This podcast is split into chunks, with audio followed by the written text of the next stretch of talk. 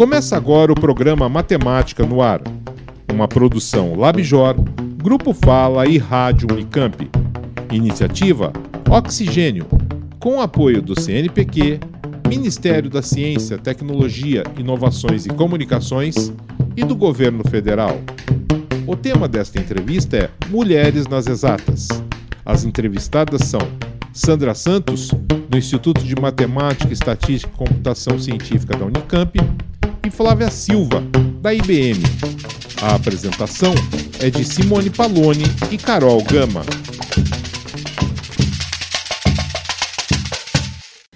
Professora Sandra e Flávia, sejam muito bem-vindas. Obrigada. Bom dia, pessoal. Agradeço pelo convite e pela oportunidade de participar dessa conversa. Nós que agradecemos, Sandra. Bom, o tema da nossa conversa, então, é a participação das mulheres nas profissões ou estudos na área de exatas. A Sandra é professora uma, em uma área que historicamente abriga menos mulheres. Podemos dizer o mesmo da área de tecnologia, que, sendo a tecnologia de informação ou tecnologia em geral também bem marcada por esse, por esse quadro, né, por esse cenário.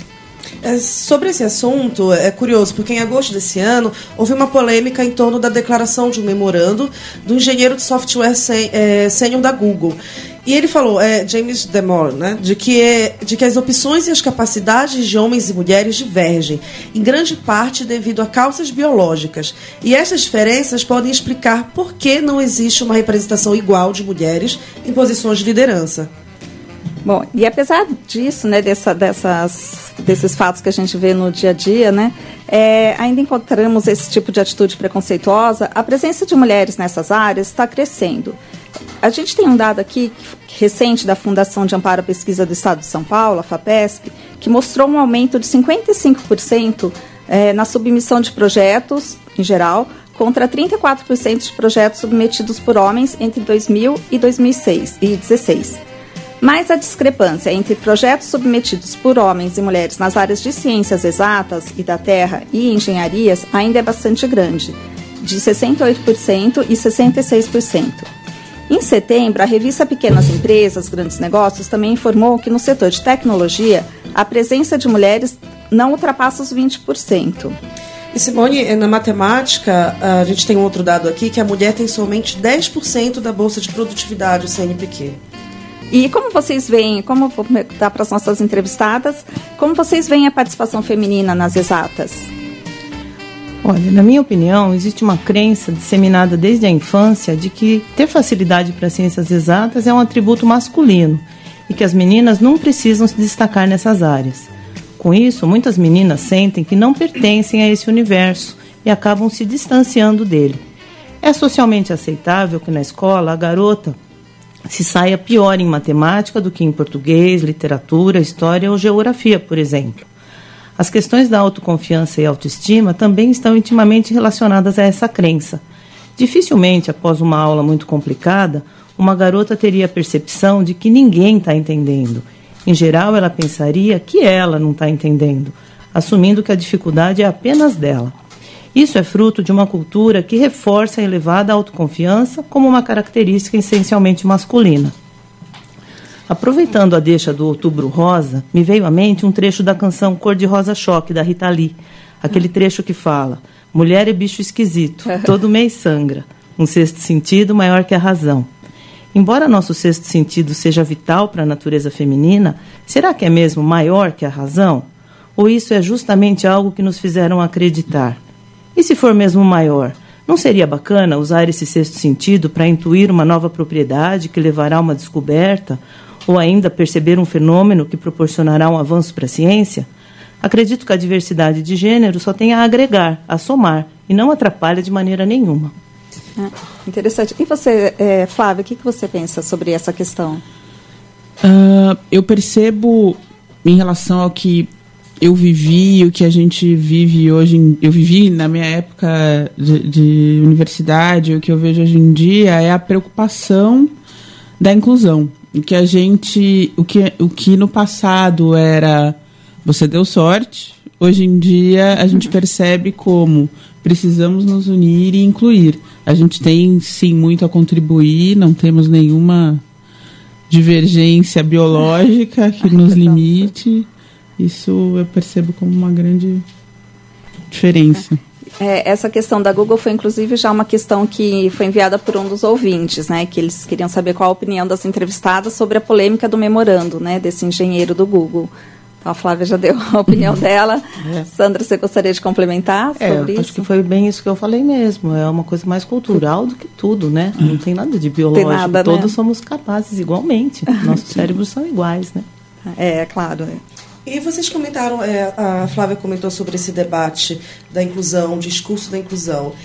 Da época que vocês estudaram, quando vocês fizeram a graduação em, em na área de exatas, ou até mesmo quando vocês se predispuseram, eu vou fazer uma área de exatas, como foi esse processo? Assim? Isso, é, é isso mudou? Vocês a Sandra que dá aula. Se mudou um pouco de cenário, a mulher, quando ela entra na graduação, ela já entra com uma outra postura, ela já entra embasada com algum outro discurso, ou você ainda sente muito, ah, tem mais meninos na sala do que meninas? Para mim, o empoderamento, esse discurso que a gente tem ouvido com frequência de empoderamento feminino, tem feito bastante diferença para posicionamento, né? A gente não, não, não começa discussões se sentindo diminuída, uh, com menos capacidade. Se você tem o conhecimento, você, a, e a chave do negócio é deter o conhecimento. Se você detém, você está preparada para qualquer discussão. Isso. E, e, e, com o suporte de empoderamento, dos movimentos de exclusivos para mulheres, para você perceber a coisa da sororidade que a gente tem falado tanto, tem sido, eu acho que fundamental para a gente ver a chave mudar. É, mas de quando vocês começaram, por exemplo, você, a Flávia fez já o, o colégio técnico na área, uhum. né, de processamento de dados. É, você percebia uma diferença muito grande desde da família. Ah, mas como processamento de dados é uma área muito masculina, é, você tinha esse preconceito? Era maior do que agora? Ou era, Imagina é, que você fosse maior. Minha, na minha família não, porque meu pai é professor pardal. Então, ah. os meus brinquedos eram computadores, coisas do gênero. Mas no ambiente, sim, no entorno, sim. sim. É, eu era uma das poucas meninas da sala. É, eu tinha 13 anos quando entrei na escola técnica, então eu era Jovem. uma criança e uma das poucas meninas. Então sempre houve essa esse desconforto, mas aí a questão do conhecimento. Uhum. É, modéstia à parte, eu sempre fui a melhor aluna em matemática. Em, as outras não, era um terror. Mas em matemática sempre fui a melhor aluna. Então, o conhecimento me ajudou. Tá, uma a, forma a... de quebrar o, sim, o preconceito, sim. né? O próprio... você, Bacana você falar sim, isso, bem. Flávio. Eu me lembrei de um brinquedo que eu ganhei. Menina, é um microscópio. É. Ah. Ganhava livros, livros de frações ordinárias. Achava aquilo é. o máximo, né? E eu fiz o bacharelado em matemática aplicada aqui na Unicamp. E minha turma até que era razoavelmente mista, tinha bastante rapazes e garotas, ah. né? No ano passado eu fiz um levantamento aqui do, dos nossos cursos de graduação do IMEC e o bacharelado em matemática aplicada foi o que mais tinha meninas, 42% de alunas. Ah. E de aí ele era seguido da licenciatura em matemática com 38% de alunas e a estatística e o bacharelado em matemática só 21% de alunas. Mas o perfil das nossas alunas hoje, eu diria que ele é muito mais engajado do que na minha época. Falando particularmente do IMEC, as meninas são bastante envolvidas na organização de eventos, elas se candidatam para representação discente, comissões, enfim, elas se dispõem a atuar e participar sem esperar simplesmente ser convidada ou incluída uhum. por conta aí das ações afirmativas. Elas já estão lá, uhum. dispostas Sim. e engajadas. Isso é muito bom. E e eu queria perguntar se a presença da mulher nas exatas já é pequena. É, queria saber o que vocês pensam sobre a presença da mulher negra nessas áreas. Não sei se a Flávia gostaria de comentar, é, começar a falar sobre isso. É, a, é, é, quase que inexistente. Assim, a expressão é muito pequena ainda. Eu tenho participado de eventos. Uh, eh, não segmentados, né, eventos de tecnologia em geral, e, e a gente, assim, quando presta atenção, você não vê representatividade, você não, não se enxerga ali naquele meio. Mas, ao mesmo tempo, movimentos muito bacanas têm acontecido é, com essa desse mesmo modelo que a professora Sandra citou agora das meninas se engajarem, se unirem e, e levarem, é, tornar público que há sim uma comunidade capacitada, há mulheres uh, prontas para atender as necessidades do mercado. Mas a representatividade é inexpressiva ainda. E, Sandra, a presença de meninas, de mulheres negras nesses cursos que você acabou de pontuar, nessa porcentagem, como é? É bem baixa já são poucas meninas, né? E podemos contar numa mão, talvez um três dedos de uma mão são poucas. Uhum. Mas nesse caso também são poucos meninos, né? Então, é. sim. Aí já fica, já é uma outra questão realmente. Tem um, é. tem um dado curioso. Eu tenho estudado um pouco essas coisas porque tem me incomodado muito mais do que antigamente. Mas as mulheres negras na cadeia corporativa, produtiva, são as menos, as piores remuneradas. Uhum. Então, até esse estímulo falta também, né? Porque Mas eu acho que isso é, é um dado geral, né? é um dado geral. É, é um dado, não é de tecnologia, é, é um dado global. global é um dado global, de independente de indústria. Negras, sim, mulheres negras mulheres têm menor negras, remuneração, né? É, é difícil correr atrás da e cenoura, né? Isso, é, você estava comentando que isso é um, também um desestímulo para que sim. elas entrem no mercado, né? Sim, claro. sim que é uma baixa remuneração. Isso, é, e, é, voltando um pouco àquele assunto que a gente comentou sobre a entrada, a escolha pela área de exatas. Em que medida vocês acham que essa educação familiar ela pode interferir nessas escolhas? Como tu comentaste agora, é, Flávia, o teu pai, né, meu pardal, é, Sandra, tu já ganhaste um livro de frações. Eu ganhava é, livrinho de história, assim, adorava ficar é, pegar, eu tinha os livros grandes em casa e daí eu ficava lendo horas e horas ali, depois eu fazer letras, né? Uhum. Então a gente acaba tendo, desde criança, uma predisposição. E vocês acham que essa educação familiar pode vir a influenciar numa escolha? Ou supomos, ah, eu vou. É, fala pro pai ou pra mãe, ah, eu vou fazer uh, matemática. Nossa, mas você vai fazer matemática? Por que você não vai fazer determinada área que às vezes é vista mais como feminina, voltada para a mulher? Ah, no meu caso, a minha família, meus pais foram incríveis nessa questão de estimular. Eles sempre optaram por investir em educação. Ah, talvez em algumas outras coisas eles não pudessem dar, é, fornecer tudo aquilo que a gente gostaria, mas educação sempre foi primordial. A minha mãe, incrível, com o hábito da leitura, sempre estimulou, então a gente o mix aí dos dois, né? Um pardal com a matemática, e a minha mãe super, uma mulher super culta, sempre muito preocupada com educação. Direcionou. Assim, eu tinha um talento, descobri que eu tinha um talento para matemática e, e, e a, a, a o entorno favorecia. O né? entorno favorecia e a gente descobre oportunidades. Eu acho que o que uh, a família tem um papel muito importante é de abrir o leque de oportunidades, é mostrar opções. Que essas, isso, infelizmente, quando a gente olha não só agora vou, vou, falar de uma outra minoria até né a minoria que não tem acesso à educação uhum. ele tem que optar em dado momento ou eu como ou eu estudo uhum. e aí uh, a, a, a falta de, de, suporte familiar é fundamental e primordial para o cara conseguir ter o equilíbrio de focar, ver oportunidade, se engajar nas, nas opções que podem.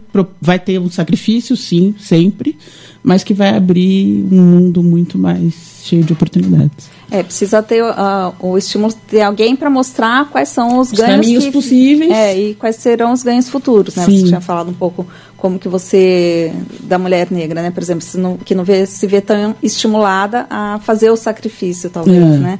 E hum. em função de remuneração. Eu acho que para as crianças também a gente tem que mostrar isso, né, desde cedo. Sim. E acho que também a a questão de às vezes tratar igual, né, irmãos, porque muitas vezes uma família tem meninos e meninas e começam a tentar direcionar. As meninas acho que vão fazer letras, vão fazer. Não, isso aí é do seu irmão, né? Brinquedos, brinquedos de montar e de, e de encaixar e de ciência, né? De fazer experiências acabam sendo, né? Dados ou direcionados para os filhos e não para as filhas, né? Mas acho que isso está mudando um pouco, né? Claro, claro. É, o incentivo precisa começar o mais cedo possível, né? E é uma menina que gosta de matemática, física, química tem que ser respeitada, valorizada. Uhum E tanto no, no ambiente escolar quanto no familiar. Sim, sim. Realmente faz a diferença. Não, mesmo porque ah, há aquele debate que a escola, a, a relação da matemática com a escola, né? que você acaba tendo uma rejeição pela matemática, porque não é legal, é muito número, é muito etc. Então, já tem um. Supomos, já tem um dado ali que pode fazer você não, não optar por aquela área, por você não gostar. E daí, se você acaba não tendo outros incentivos, se, ao contrário, se você acaba tendo aquele discurso da desautorização, né? Não pode isso, não pode fazer aquilo, isso não é de menina, isso é de menino. Ou seja, você opta muito menos, você acaba vindo, né? você acaba crescendo com esse discurso de que eu não posso, não é essa a minha área, eu não, é, mulher não faz isso. Mesmo que você depois é, vá ter um debate sobre o empoderamento, mas a gente tem que desconstruir um discurso no qual a gente foi criada, Sim. né? Então é mais difícil o processo de desconstrução, de virar a chave, de, de se perceber, não, agora eu preciso me empoderar, eu tenho direito disso, é muito mais complicado. Não sei se agora com esse discurso agora que está tendo, até mesmo com as redes sociais, uma amplitude maior, essas meninas, né? Que estão crescendo agora já com, entrem num mundo um pouco mais fácil, Sim. supomos, para as mulheres. Mais respeitoso, no mínimo. Isso. No mínimo. Um pouco mais de voz também, É. né? Sim, verdade. A gente já está com uma perguntinha aqui de um ouvinte. A pergunta é: Com qual parte do corpo se desenvolve a matemática? Até aqui temos que conviver com esse ranço ideológico. Eu creio que está relacionado porque a gente, essa pergunta está relacionada com o que nós conversamos um pouco no bloco anterior. Exatamente, a gente viu mais como uma indignação, mais uma indignação com aquele comentário sexista do engenheiro da Google, né? Porque a ciência não se faz com uma parte específica do corpo, então, pode- feita por qualquer um de nós, mulheres, homens. Sim. Bom, é, vamos falar um pouco da- sobre as ações que as duas eh, entrevistadas estão participando, estão envolvidas. A Sandra está envolvida com a organização do Encontro Paulista de Mulheres Matemáticas e com Matemática Substantivo Feminino. É, é isso mesmo? É, o, o Encontro Paulista de Mulheres na Matemática foi uma iniciativa pioneira de um grupo de jovens docentes, pesquisadoras em matemática e matemática aplicada. A Anne Bronze, do IMEC Unicamp, a Cristina Brecht, do IMUSP e a Juliana Marta. Na ocasião, era professora substituta do IMEC Unicamp. E esse encontro ele foi fruto de uma inquietação da Cristina, no primeiro Congresso de Jovens Pesquisadores em Matemática Pura e Aplicada, que aconteceu na USP no final de 2014 houve uma mesa redonda composta por representantes de entidades das nossas, da nossa área, né? E de agências de fomento à pesquisa, e todos eram homens. A Cristina indagou a mesa sobre a baixa representatividade feminina. E ela não sentiu eco na pergunta que ela fez. Então ela ficou muito mobilizada e contagiou a Ana e a Juliana para juntas levarem avante esse projeto do Encontro Paulista. E ele aconteceu no 11 de março de 2016. Foi um dia incrível. O, o- evento contou com duas palestras plenárias, oito palestras convidadas e teve uma mesa redonda que se chamou Afinal, existe uma questão de gênero na matemática? Éramos 192 participantes, 22 dos quais homens, né, só 11%, mas a, a discussão que começou com esse evento foi muito bacana para a nossa comunidade. Nessa mesa, a gente contou com a Maria Isabel Cortez, que é do Coletivo de Mulheres Matemáticas do Chile, e a Gabriela Araújo, da Comissão de Equidade e Gênero da Sociedade Mexicana. E as duas mostraram para a gente que a gente está bem atrasada aqui no Brasil em termos dessas mobilizações, né? Tanto no Chile quanto no México, eles já estão muito mais avançados. Mas foi muito legal, porque na sequência foi criado um grupo do Facebook das Mulheres na Matemática, e ele está contando já com 173 Rendendo participantes frutos hoje. já. é. E, Sandra, ah, comentaste das professoras do Chile, do México, há umas associações em algum- alguns países da América Latina que são a Sociedade eh, Mexicana de Mulheres na Matemática, etc. No Brasil, como tá? Há, uma- eh, já tem algum tipo de associação? Ideia, caso não tenha alguma ideia para ter? Como está esse debate? A gente está se mobilizando, eu percebo isso pelo, pelo crescente quantidade de eventos. Né? No segundo Congresso de Jovens houve uma mesa redonda também. Então, a, a gente está começando as discussões, elas estão germinando de fato. Mas é, a gente percebe que, nesse momento, depois dessa mesa dos jovens, aconteceu uma mesa redonda também no Colóquio Brasileiro de Matemática, que é o, o evento principal em matemática do país. E, a partir dali, iniciou-se uma sequência de um ciclo de debates que está acontecendo agora no país todo. Ele começou em agosto e ele vai até junho de 2018. E ele é, foi, foram planejados né, mesas e, e debates na Federal do ABC, na USP São Paulo, na Federal do Amazonas, na Federal Fluminense do Rio de Janeiro, Federal de Minas, Federal do Paraná e Tecnológica Federal do Paraná, Federal do Rio Grande do Sul, do Rio Grande do Norte e a Federal de Santa Catarina, além da Universidade de Brasília. Então, mês a mês, um evento aí acontecendo e é importante mencionar que esse ciclo todo também foi concebido pela Cristina Brecht, pela Anne Bronze, a Juliana Marta e juntamente com a Cecília Salgado, uma outra pesquisadora da UFRJ, agraciada com o Prêmio L'Oréal Unesco de 2015, né? Hum. E e que então tá, as, essas mobilizações estão acontecendo. E tudo isso vai culminar num encontro mundial de mulheres na matemática que vai acontecer em julho de 2018 no Rio. A gente vai sediar o, encontro, o, o Congresso é, Nacional, é, Mundial de Matemáticos uhum. né, no ano que vem. E vai ser um evento satélite, um dia todo para essa discussão. Agora um encontro mundial. E além da programação com painéis e tudo mais, a gente vai ter também uma homenagem para a matemática iraniana Mariam Mir Mirzakhani, que foi a única mulher que recebeu a medalha Fields, né, o uhum. equivalente do Nobel da Matemática. Ela recebeu Falece... junto com o Arthur Ávila, ah, né, em 2014, uhum. e ela faleceu agora em julho de 2017. E Toda essa programação também está dentro do biênio da matemática, tá, correto? Está dentro do, do biênio. Que é de 2017 e 2018. Uhum. É, Conta-se, ah, vocês esperam mais ou menos quantos participantes para esse evento satélite, esse Congresso Nacional de Mulheres? Esse Congresso Internacional deve contar com muitas mulheres, porque ele é exatamente antes de começar o encontro. É um dia antes, um, um né? dia antes. Então, já deve ser todas as mulheres que estão vindo aí para o para o Mundial mesmo. As né? várias associações exato, que tem no, no, mundo todo. Ele está contando com o apoio do, da União Matemática União Matemática Internacional, né? O IEMA, ah. a IMU. Uhum. Então é realmente bem grande é um o evento. evento bem grande. Tá. E Flávia, é, eu gostaria que você falasse um pouco sobre o Black Woman in Tech que foi um, um, um, evento que você foi uma das organizadoras e foi painelista também, é, em setembro, né, que foi realizado. Isso. E queria saber o que, o que, que te motivou a organizar esse evento. Bem, a IBM é uma empresa muito preocupada em uh, incluir o diverso. E ela tem uh, grupos uh, que a gente chama de BRSG, são Business Resource Groups, para cada uma das áreas que a gente entende que precisam de ação. Uma delas é, são os afrodescendentes. E essa iniciativa do Black Women in Tech partiu desse grupo de afrodescendentes uh, com o objetivo de levar a tecnologia né, para um grupo tão sempre excluído, assim, né? Uhum. E, e aí a gente, quando começou a pensar no evento, a gente tinha pensado em, em direcionar para as universidades, né? O que que é... O, uh, o que que... Um, direcionar para mulheres universitárias, mulheres negras universitárias. E aí foi a primeira, o primeiro impacto que a gente teve. Não vamos ter evento. Nossa, Porque é. não, não há uma audiência uh, encher um suficiente para encher um auditório, exato. E aí a gente abriu um pouco mais o evento para meninas, mulheres interessadas em tecnologia. E a gente conseguiu ter mais ou menos 60 meninas uhum. participando com a gente. Foi uma sessão de painel.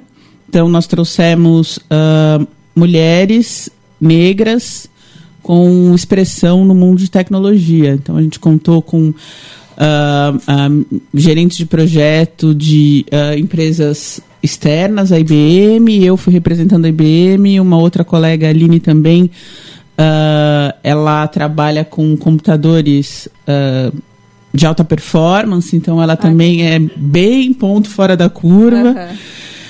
Uhum. a gente trouxe também a Patrícia Santos da Empregue Afro é uma, é uma ela tem uma empresa de seleção, recrutamento de RH, né, é, específica para negros. Então, foi bem bacana poder levar para essas meninas que a gente percebeu que eram você via o brilho nos olhos, sabe? Uhum. Aquela busca, tô aqui na IBM, essas pessoas estão falando para mim, eu vou poder aprender. Seguido desse painel, a gente teve uma sessão de, da nossa plataforma, né? Uh, o Blue Mix, que foi uh, um, um, homem negro, Sérgio Gama, foi quem, quem deu essa palestra, esse, uma sessão de hands-on, né, para as meninas.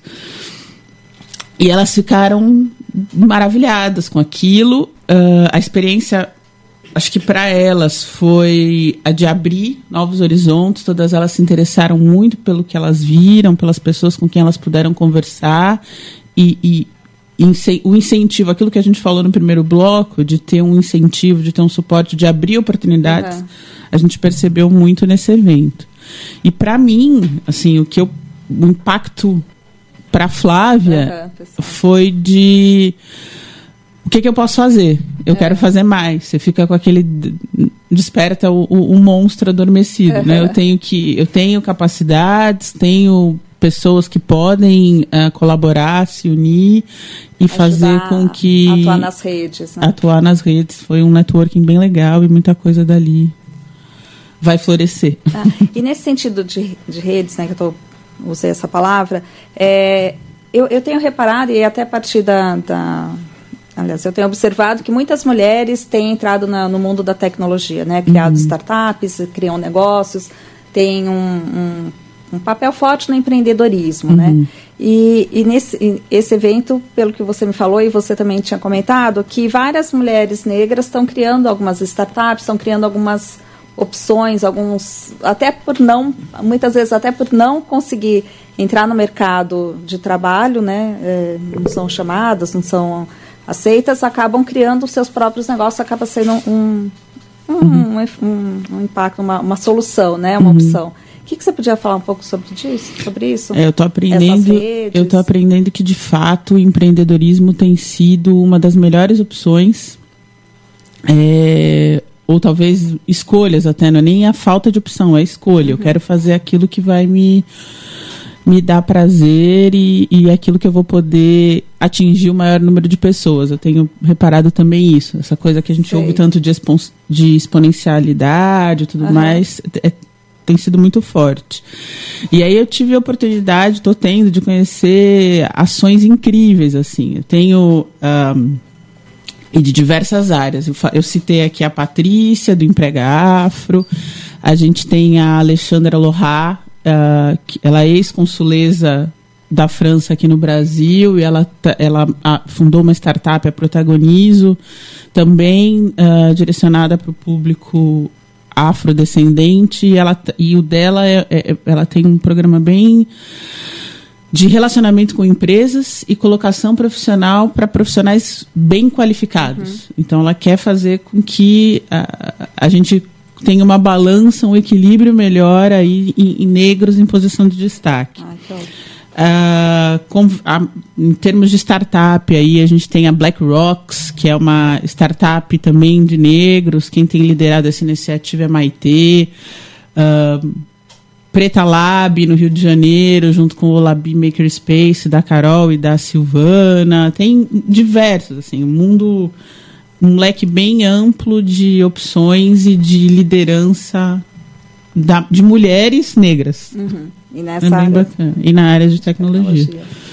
E na organização é, desses eventos que vocês estão participando, como é que tem sido o apoio a eles? Eu me refiro a, a parte da sociedade que não é a integrante, também supomos, desses eventos. E também em questão financeira. Como é? Vocês têm tido patrocínio?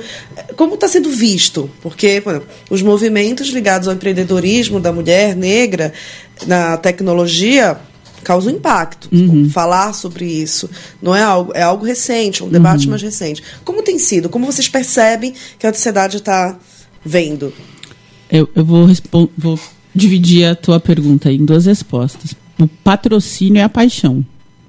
A maior parte da, dos eventos, dos movimentos, o que faz ir para frente é a paixão, a vontade e a rede de colaboração é, é muito. Eu, eu não percebo assim um incentivo financeiro ainda uhum. razoável. Uhum.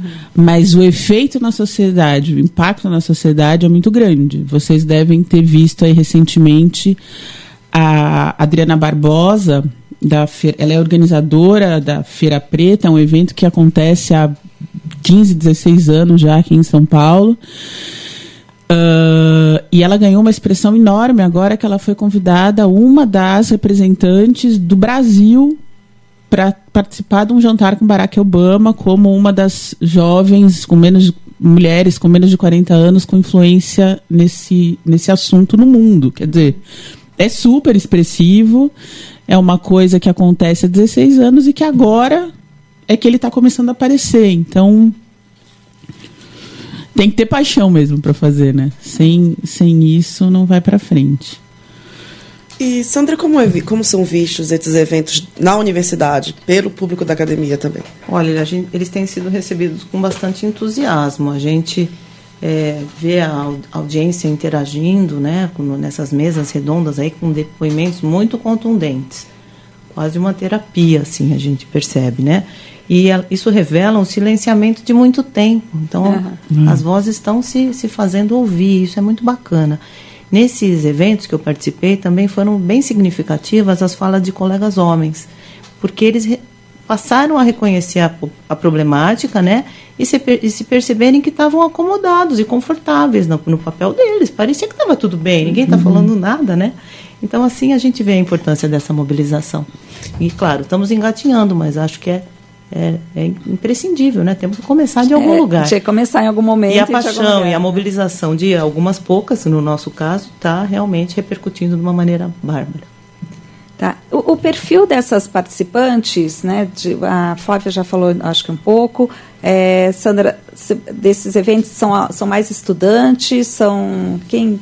Ah, tem um pouquinho de tudo. De Muitas tudo. estudantes, alguns aparecem também é, professoras dos, dos ensinos fundamental e médio, dependendo aí da, da do período, né, do horário. Uhum e docentes também. E uma coisa interessante que você falou agora dos, dos homens, é dos colegas, mas é, falando nos eventos e, e, nos indo aos eventos, vocês percebem alguma participação masculina ou não? Sim, né? no... sim, é. sim, sim. É. Eu citei aqui, a, a gente teve o, o Sérgio Gama sim. liderando a sessão de Red Então, mas aí liderando, não como ouvinte, como participante, eles vão ou não, só como palestrantes? É que a gente meio que delimita não, o público quando você diz que é um evento para mulheres, sim. né? Mas sim, nos bastidores eles auxiliam, eles uh, se engajam, sim. Ah. Eu, eu percebo uma aceitação, principalmente dos mais jovens. Ah. Ele já tem uma consciência muito melhor, isso que a Sandra é disse, assim, de era comum, então ninguém percebia, até que você é. esteja naquela situação, né? Aí ele e, ou alguém te conte, te fale que aquilo não é agradável e aí começa a despertar. Mas os mais jovens, eles já é natural para eles, né, a aceitação do diverso. Então, eles se engajam melhor, fazem isso com mais naturalidade. Eu tenho percebido isso. Ai, Sem dúvida, eles estão mais abertos, sim. É. Que ótimo, né? Que excelente ver isso. Bem, neste último bloco, nós vamos falar um pouco sobre a representação da mulher nos diversos espaços.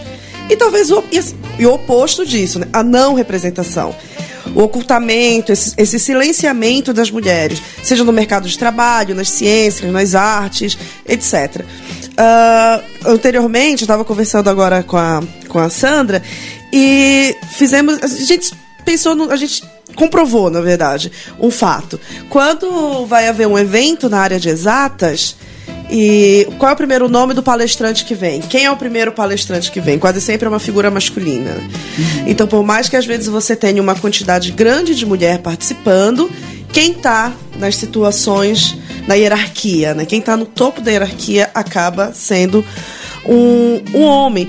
E daí isso leva para um, um, imaginário, supomos, social. Porque quando a gente vai falar sobre o cientista, para uma criança, qual é a figura que ela pensa? Ela sempre pensa no homem com jaleco branco, aquele perfil Einstein.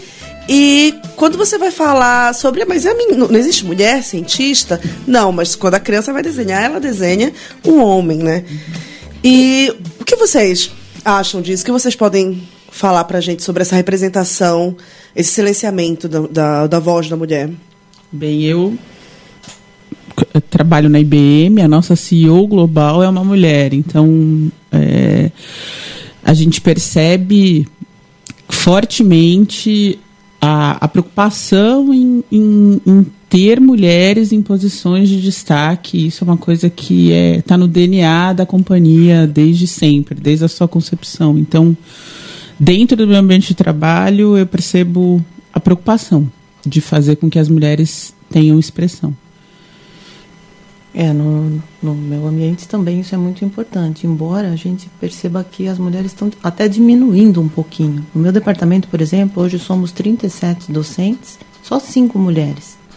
E anteriormente tinha mais mulheres? Tinham mais, tinham mais. Ah. Nessa última leva de aposentadorias, aposentaram seis. Ah. Então aí a gente perdeu uma representatividade grande, é, né? Bem significativa. E as contratações novas foram todas de, de homens que diferente. Assim, né? Vai um pouco na contramão né, do é. que a gente está falando aqui. É, e como vocês veem filmes como Hidden Figures, que no Brasil foi traduzido para além, Estrela, Estrelas Além do Tempo, e que mostrou o papel de mulheres negras no sucesso do programa espacial norte-americano, e principalmente da Catherine Johnson, né, que em especial na, na área de computação da NASA.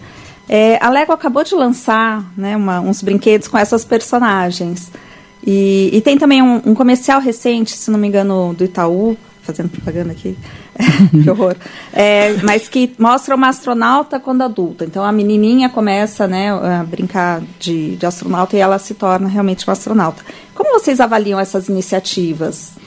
Você citou três exemplos aí que uh, trazem a mulher negra para o esporte, né? Que é uma coisa que a gente cresce uh, meio que a sombra, né? Uhum. Assim, você nunca é a, a, menina negra, nunca é a que vai ser a, a mais bonita da classe, sabe essa, essa situação? Isso no inconsciente se propaga, né? Ele, ele, ele de alguma forma está ali adormecido, mas ele está. E essas três, esses três exemplos que, que você trouxe, é, eles são exemplos de, de você se ver.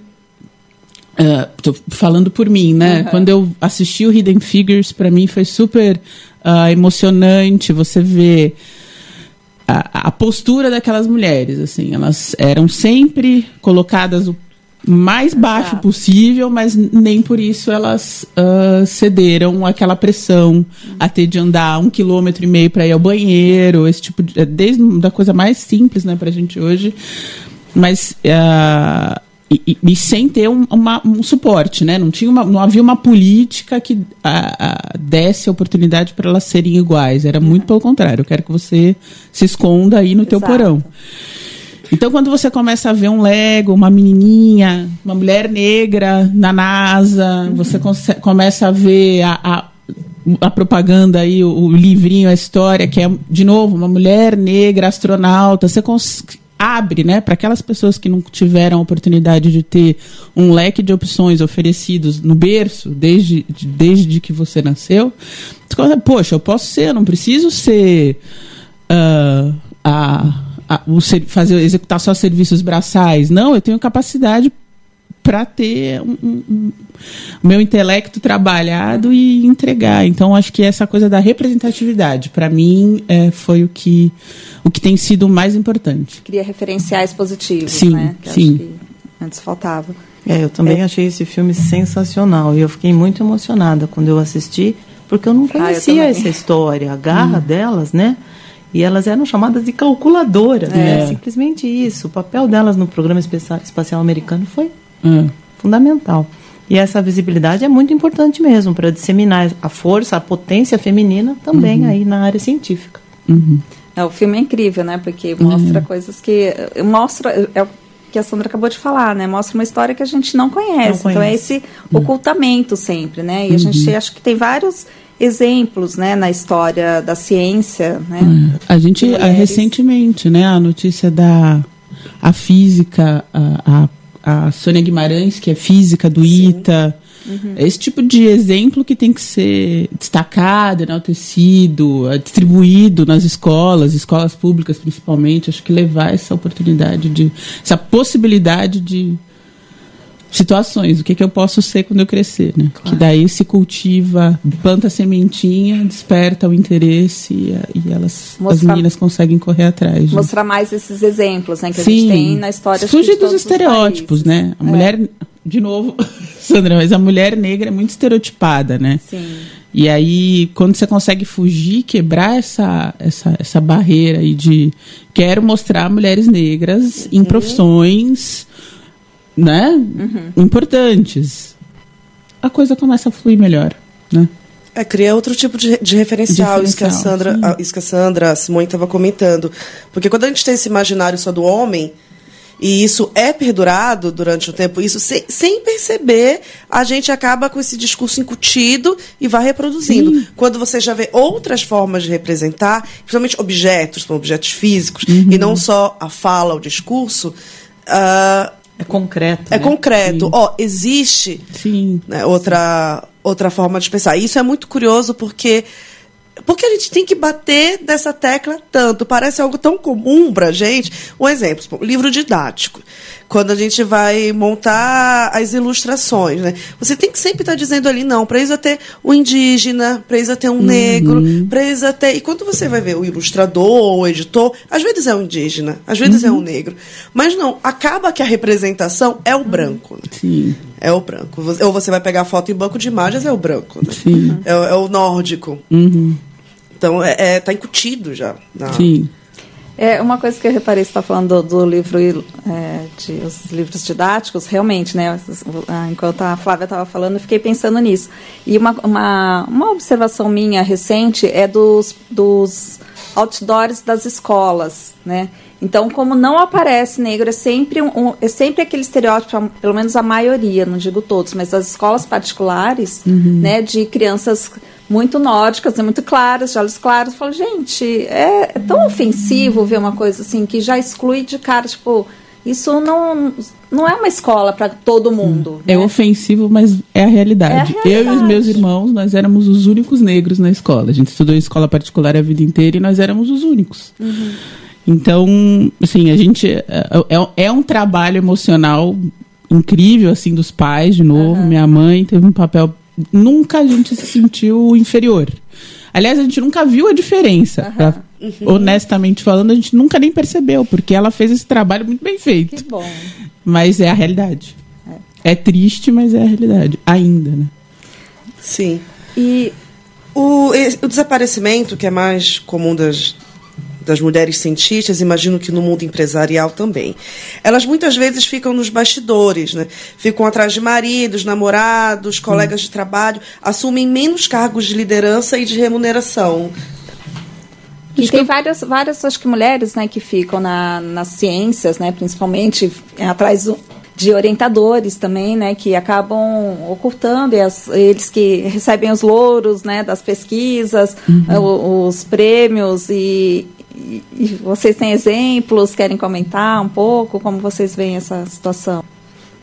É, eu acho que falando um pouquinho desse cenário global, a gente não está muito diferente dos outros países, né? Se você for olhar as estatísticas aí, é um fenômeno mesmo global.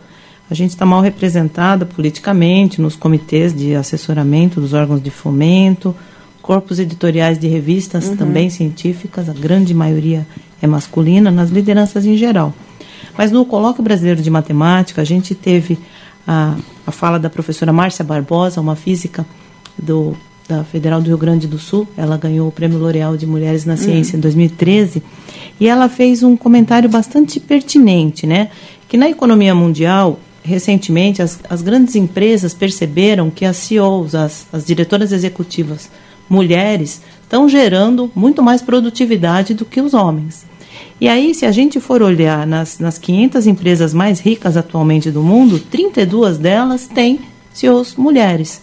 Então, na, na revista Fortune foi dito que esse recorde é, é incrível aí dos últimos 63 anos. E as cinco primeiras são as seguintes: na oitava posição está a GM, na 32ª a IBM, na, na 44ª a Pepsi, na posição 53 a gente tem uma empresa aeronáutica americana e na 59 a HP.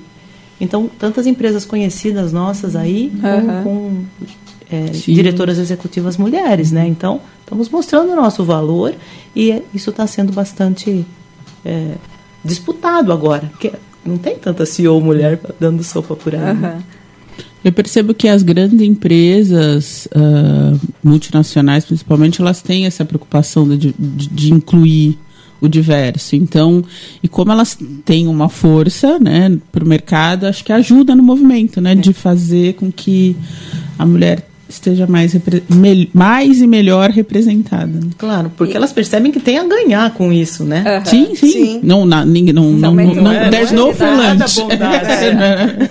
É. Não, e acho que de novo a gente volta à questão de, de ser um referencial, né? Uhum. Das mulheres, né? Das novas gerações verem que é possível. se é possível. identificarem com esses papéis uhum. que antes não conseguiam se identificar. Como né? a Carol falou, é mudar o estereótipo, né? A, re, a, a representação é, não, não ter um, um cientista Einstein, Sim. é ter uma cientista, uhum. uma física, né? Uma, essa coisa de ilustrar, né? Trazer mais pro é, concreto. Aumentar a diversidade. Uhum. É, bom, vou perguntar umas coisas um pouco do perfil de vocês, né? É, o que, Sandra, o que, que te levou, né, ou te inspirou a trabalhar na matemática? Foi, foi um interesse desde infância? É. Você falou um pouquinho no começo, né? É, desde de... menina eu sempre gostei, tive facilidade com a matemática básica. E eu lembro de ter tido ótimos professores e professoras. Eles me incentivavam muito.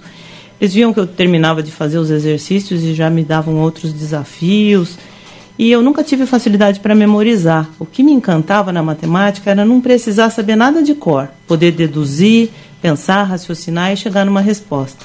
De fato, quando eu ia conferir a resposta no final do livro e batia, aquilo era uma alegria total, né?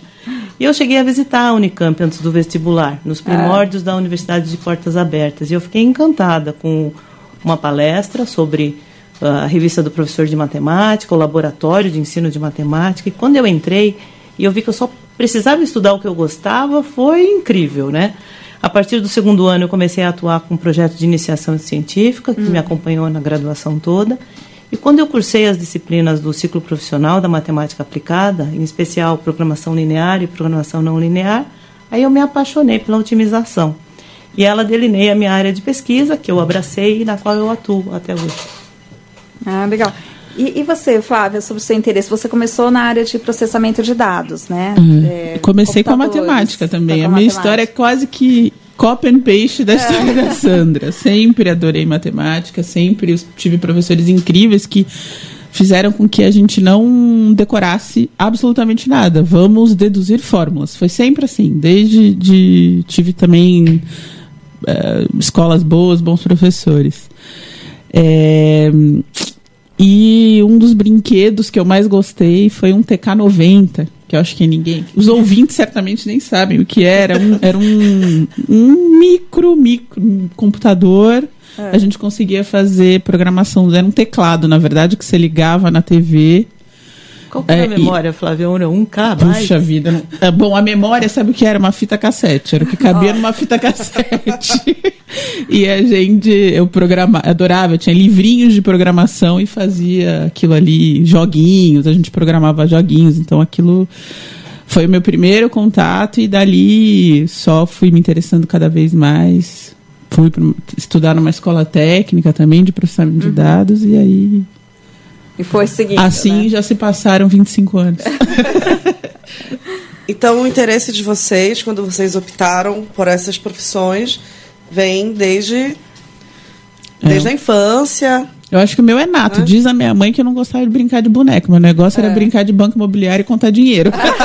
Diz isso. Então, Começou bem. eu acho que é, para mim foi nato, não foi uma coisa imposta, uma uhum. coisa que um dia instalou aí isso, não foi? É, acho que a gente traz no sangue, né? Do, do início da graduação eu já pensava em ser docente, mas eu não sabia exatamente qual na qual carreira, área? qual área, o que, que eu ia escolher.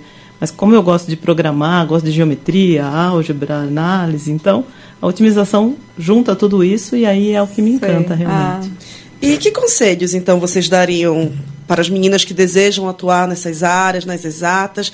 Que caminho elas devem trilhar? É, eles, a elas, a recomendação pode ser para meninos também, né? É que caminho você trilhar, que conselho vocês dão assim para Para quem quer trabalhar, chegar assim né, nessas profissões que vocês acabaram adotando, né? Que para mim, profissionais de sucesso. Nem, nem, nem só para para as áreas das ciências aqui estamos falando de matemática, mas é o conhecimento. A pessoa que detém o conhecimento daquilo que ela se interessa, do que ela procura, se ela conseguir associar conhecimento à, à, à paixão, aquele estímulo, o céu é o limite. Você tendo. Uh, conhecimento, foco, perseverando, que a, a, a, as puxadas de tapete, principalmente ainda para as meninas, tal, vão acontecer, mas ela tem que perseverar, acreditar naquilo que ela se preparou para. Verdade, Flávia. Eu acho também que as meninas precisam acreditar nelas, né? Uhum. Seguir a carreira que gostam, que têm afinidade, para poder atuar com prazer. E é muito importante poder contar com o apoio da família. Muito. Isso a gente realmente não tem do que né? Reclamar, né? É, então, para ter essa base sólida, né? no meu caso também, o apoio que eu recebi da minha mãe foi fundamental para viabilizar os estudos que consolidaram a minha carreira profissional. É, eu vou fazer uma pergunta que a gente não tinha muito planejado. É, o Lab já trabalha com divulgação científica, né? Nós trabalhamos com jornalismo científico. Esse programa Oxigênio é um dos, um dos projetos nossos, né, de, de divulgação. E, e eu queria saber um pouco como vocês pensam na divulgação científica da área de matemáticas, né? A Carol é também especialista nessa área, está estudando, né, divulgação científica da matemática.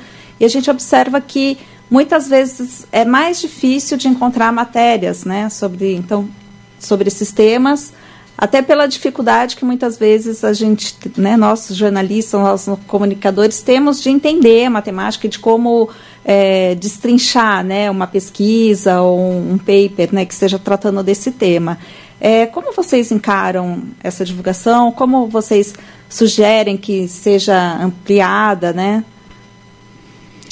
Bem, eu trabalho no laboratório de pesquisa, né, da IBM.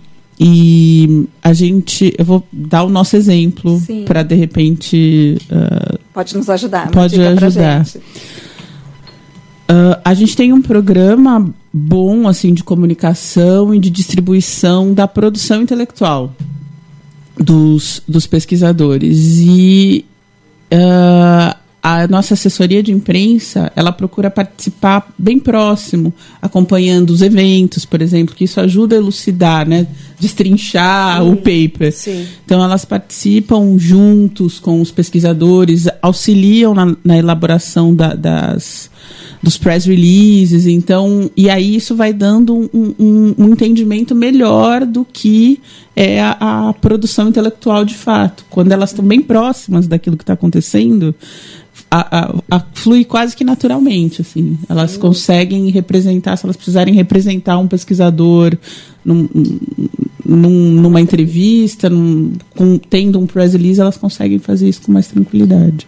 Tá. Eu Isso também é tenho uma boa vivenci- forma. Eu também tenho vivenciado essa, esse- é, Modelo. uma equipe jornalística junto com a gente na pesquisa, Ah. num projeto é, que é, é financiado pela FAPESP, né, o CEPID CMI, no qual a gente conta com uma equipe de jornalistas justamente para fazer a divulgação e, e- e mostrar para a comunidade o que está sendo feito, né? E a gente vê que a visibilidade realmente amplia muito, né? É incrível contar com esses profissionais, porque a gente não é capaz de fazer isso e ao mesmo tempo conversar com eles e, e, e fazer essa divulgação torna tudo muito mais e- eficiente. E, no- e novamente tirar o, o estereótipo. Em congresso, em conversa com editores de jornais do da América Latina, principalmente, eu pergunto, ah, eu vi, vi o editorial, ah, vi o editorial de vocês, o caderno de ciência, eu não senti um pouco de falta de temas ligados à matemática, ou às vezes o tema é ligado à matemática, mas não se fala da matemática ali. E daí eles comentaram, é também um pouco opção, há uma dificuldade de entender os assuntos, mas também é um pouco de opção, porque a população não tem interesse. Né? Aquele debate, a população não, não tem interesse, já o, o, o discurso de rejeição. Mas se não for um jornal de grande circulação a falar de determinado assunto, como essa população pode criar o interesse? se, ela não, se ela não conhece, às vezes até, às vezes até conhece, mas não tem um, um material mais acessível que fale sobre o assunto. Então, de novo, a gente entra no estereótipo, né, que a matemática tem muito. Ah, esses dias eu li uma, um, uma- um post que diz, tá falando da que a Regina Casé fez uma apresentação há algumas semanas e ela falava que existe uma preguiça social. Ela tava, o, o, o tema dela era um pouco mais ahm, falando de inclusão dos negros e tudo mais, mas se enquadra nisso. É uma preguiça também de, de, de tornar aquele assunto mais palatável, Sim. mais acessível, né, para as pessoas. Então é mais fácil botar o rótulo, é muito difícil, ninguém quer saber. É. Ou, Trazer ou à tona, você, né? É, ou você tem aquilo ali é, num canal muito claro, é um canal específico de matemática, um canal de comunicação, não é um veículo de comunicação, e aí ok, a forma como você está uh, transmitindo conteúdo, mas quando não é, quando foge desse caminho, é para ser uma coisa mais acessível, aí de repente rola uma preguiça uhum. de, de fazer a tradução. Nesse sentido, só para tentar fechar, eu acho que é, iniciativas como o, a matemática como tema da Semana Nacional de Ciência e Tecnologia, né, ajuda também a trazer mais experiências e tornar um pouco mais conhecida e mais palatável, né, para o público. Uhum. E essas outras iniciativas que a gente estava comentando, né, de, de envolver mais as, a, a, comunicação nas pesquisas ou na empresa, eu acho que podem ser bons caminhos, né? Projetos. Né? É. Eu, eu tenho aprendido muito que comunidade e colaboração são o X do, da questão para disseminar né? conhecimento para tudo. É comunidade e colaboração. Fantástico. Muito bem, infelizmente a gente vai encerrar o, hoje o programa, que falou sobre mulheres nas exatas. Muitíssimo obrigada pela participação de vocês duas. Foi bem importante a gente poder falar sobre mulher nas exatas, poder falar sobre a presença da, da mulher negra, né? discutir sobre esse silenciamento que a gente tem. Uhum. É. Queria agradecer também ao ouvinte que, nos, que acompanhou a nossa transmissão e encaminhou as perguntas aos entrevistados. O programa Matemática Anual vai ficando por aqui. O programa é uma iniciativa do programa Oxigênio para a Semana Nacional de Ciência e Tecnologia. Uma realização do LabJó, do Núcleo de Desenvolvimento da Criatividade, do Grupo Fala, da Faculdade de Educação e da Rádio da Unicamp, com apoio do CNPq, do Ministério da Ciência, Tecnologia, Inovações e Comunicações do Governo Federal. Eu sou Simone Paloni. Eu sou Carol Gama. A equipe técnica que nos auxiliou nesse programa é composta pelo Ed Paulo Souza e o Douglas Vasques e o Jefferson Barbieri. Ficamos por aqui. Obrigada. Até. Até a próxima.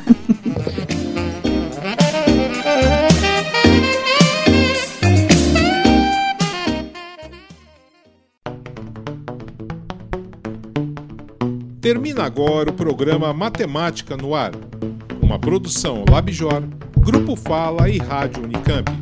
Iniciativa Oxigênio, com apoio do CNPq, Ministério de Ciência, Tecnologia, Inovações e Comunicações e do Governo Federal.